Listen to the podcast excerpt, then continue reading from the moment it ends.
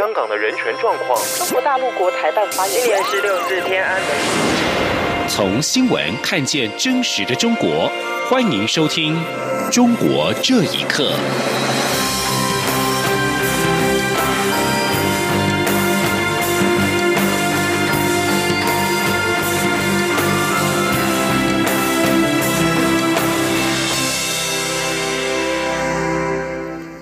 听众朋友们，晚安，欢迎收听《中国这一刻》，我是李自立。G20 高峰会议十一月三十号到十二月一号将在阿根廷登场。美国总统川普跟中国国家主席习近平预计在月底在阿根廷登场的 G20 高峰会议上见面。不过，最新的消息指出，习近平将在二十八号前往西班牙访问。川习会何时会登场，能否登场，都引来揣测。距离 G20 高峰会剩下不到十天，今年是西班牙跟中国建交的四十五周年。西班牙国家报报道说，习近平将在十一月二十八号访问西班牙。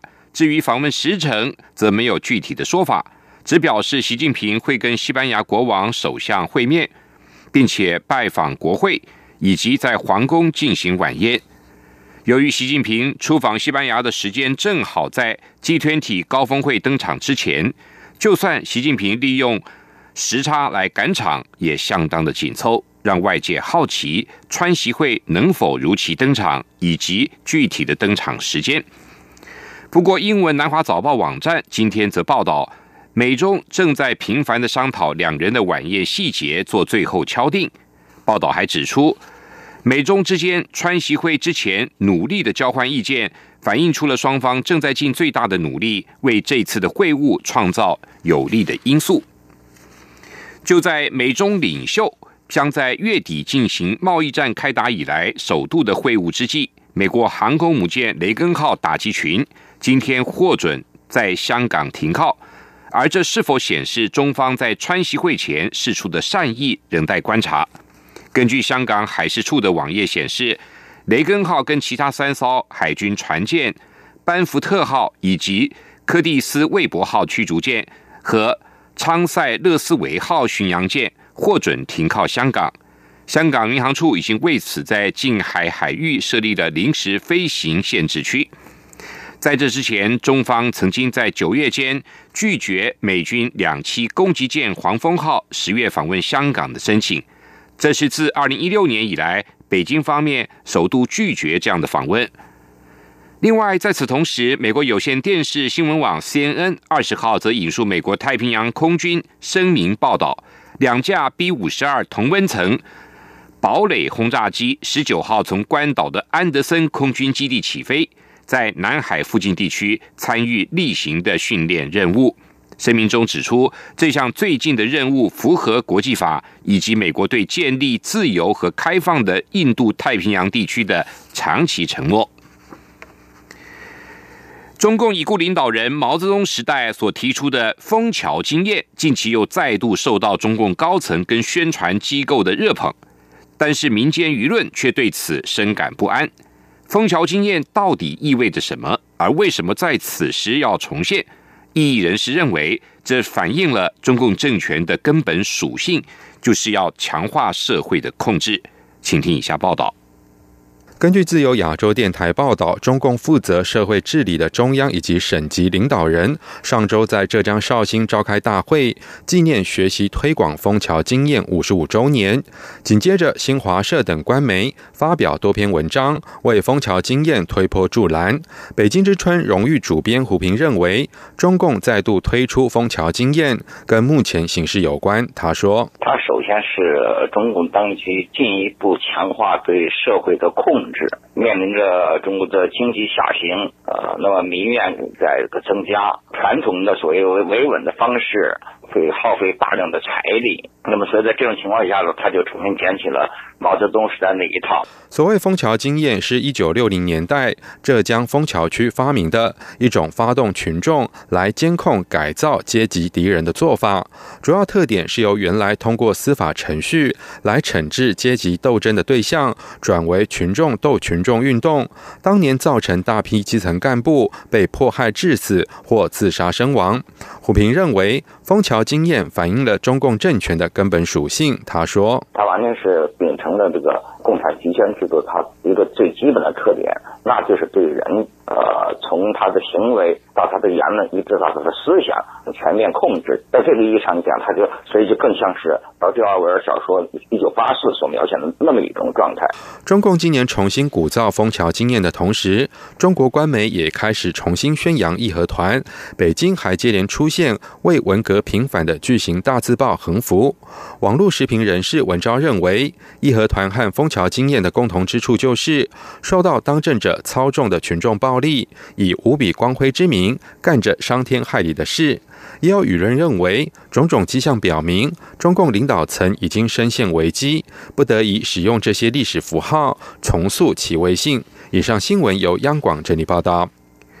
流亡美国的中国富豪郭文贵二十号在纽约举行记者会，公布了中国海航集团负责人王健的死因疑点，也宣布将各种可疑问题向美国联邦调查局举报，建议对该公司进行全面调查。另外，他也宣布成立了一亿美元的法治基金会，来援助受到中国当局司法迫害的中国大陆人士。请听一下报道。根据自由亚洲电台报道，中国海航集团董事长王健今年七月三号在法国普罗旺斯一处旅游景点意外死亡，引发了外界关注。法国警方调查后表示，王健是拍照时失足落下十公尺高悬崖死亡。不过，郭文贵并不这么认为，他组织了一支调查团队对王健的死因进行调查。郭文贵在美国纽约举行记者会，公布调查结果。他出示调查团队取得的多个监控录影，指出王健跌落的现场，他的三名保镖只有两人在场，另一人不知踪影。而第一时间赶到现场的一名餐馆老板，在地面上面发现了针头以及针灸用针。他说：“这位先生的老板也十一点三十回到了餐厅，他说这个王健还活着，而且发现了地上有一个针头。”郭文贵也表示，中国领事馆人员在法国普罗旺斯全面的介入事件的调查，当地警方并警告当地人士不得透露看到的情况，甚至许多第一现场的监控录影资料也遭到了删除。郭文贵认为，此案并非普通的意外事故。除此之外，郭文贵也公布了所掌握的海航近年来快速扩张的资料，以及资产非正常转移的疑点。他指出，海航并非普通的投资企业，而是中国安全部辖下的情报操作平台以及洗钱的白手套。建议美国联邦调查局对此进行全面的调查。美国政府应该管，有法律可以支持你去管。我们已经正式向 FBI 申请，让 FBI 介入这个调查。另外，郭文贵也宣布出资一亿美元成立法治基金会，援助在中国受到当局以法律名义迫害的中国人，并将邀请美国原白宫首席策略师、原川普的高级顾问巴农出任名誉主席。郭文贵是中国富商，流亡美国之前，与中国当局的许多高级官员关系密切。他从二零一七年开始，陆续的揭露了众多中国官商内部的丑闻，引发世界舆论的高度关注。央广新闻整理报道：广西桂林电子科技大学日前发布了一份公告，要求对学校的师生的电子产品进行地毯式的搜查。消息传出之后，立刻引发网民热议。网友就表示，事件的根本原因是体制造成的，也就是权大于法。另外，中国官媒也发表社评，炮轰学校越俎代庖，手伸得太长了。请听以下报道：桂林电子科技大学工作人员在日前证实了这则公告的真实性，但是表示校方尚未具体落实。校方公告的文件指出，境内外敌对势力近期通过了网络、手机等途径，大肆传播违禁、违法影像视频。为了打击有害思想的传播，学校要对全体师生的手机、电脑等存放装置进行全面的清查。消息是迅速在网络上面传播，引发了网友的愤怒。在知识分享平台知乎网上，网友表示，出现这种问题是体制的原因，是权大于法。另外一位网友更表示，这在中国不是新闻。而中共多家官媒《北京青年报》齐鲁晚报也谴责校方的手伸得太长了，这是权力的任性，没有任何法治精神。不过，全美中国学生学者自治联合会理事陈闯闯在接受自亚洲电台访问时，对官媒的表态表示不屑一顾。他说：“在中国，法治就是人治，政府可以轻松的把类似搜查的行为合法化。”他说。他们这个所谓的呼唤，无非就是说，你们应该通过一种符合我们现在制定的这样一个法制的形式来检查我们手机中的内容。那很简单嘛，中国完全可以通过这样一部法律，非常轻松就可以满足他们的要求。同时，陈闯闯认为，这样的事情也发生在其他高校，只是这所地方高校没做好保密的工作。他说，由于这些人完全没有意识到全民监控体系的蔓延，但并不代表这不再发生。美联社在二十号报道，尽管清查电子设备已经在新疆盛行，但是在包括广西在内的中国大部分地区，这样的维稳手段并不为人所熟知，而这正是这则消息引发关注以及顾虑的原因。在面对各界的批评，校方则是解释，并不是真的找学生手机去查，通常是告诉学生自己看看手机有没有这方面的东西。而至于学校里提供的电脑确实有权清查，主要是希望师生们不要涉及违法、色情相关的内容。总之，出发点是为了学生好。央广新闻整理报道。被当局羁押超过半年的湖南维权人士朱承志，跟外界失联超过半年之后，最近情况终于明朗。家属十九号收到苏州当局的逮捕通知书，表示已经在十二号因为涉嫌寻衅滋事执行了逮捕。今年四月下旬，朱承志跟好几名维权人士在位于苏州灵岩山的已故异议人士林昭的墓前祭悼，公安当场把众人带走。其后，朱承志被监视居住了六个月之后，转为刑事拘留。湖南维权人士陈思明推测，当局不放人与朱承志拒绝妥协有关。陈思明表示，当局希望通过对他的打压。可以杀一儆百，以达到维稳的目的。没有想到朱承志不愿意跟警方配合。他说：“除非朱承志改变态度，否则很有可能会被判刑。”朱承志已经是已故名誉人士李旺阳的生前好友。李旺阳是在二零一二年去世之后，朱承志一直竭力追查其死因。二零一三年，他被美国中国民主教育基金会评为中国杰出的民主人士。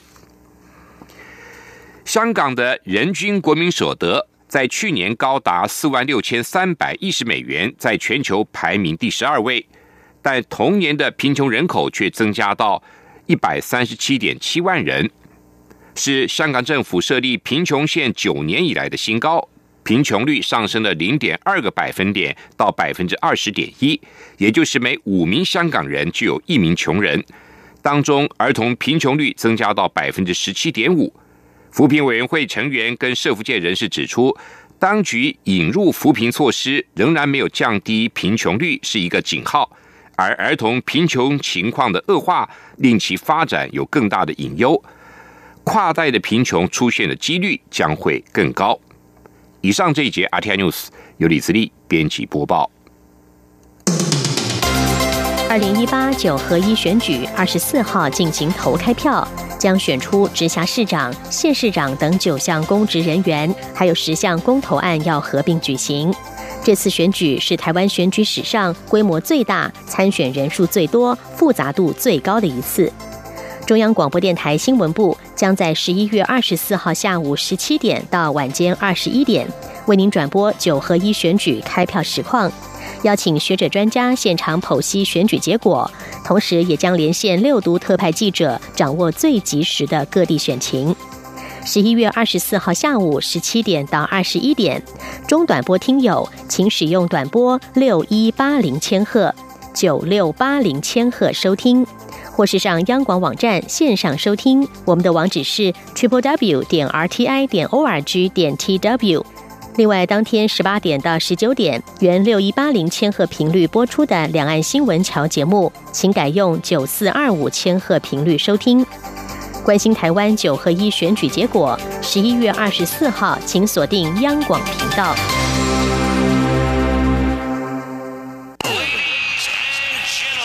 这里是中央广播电台台湾之音。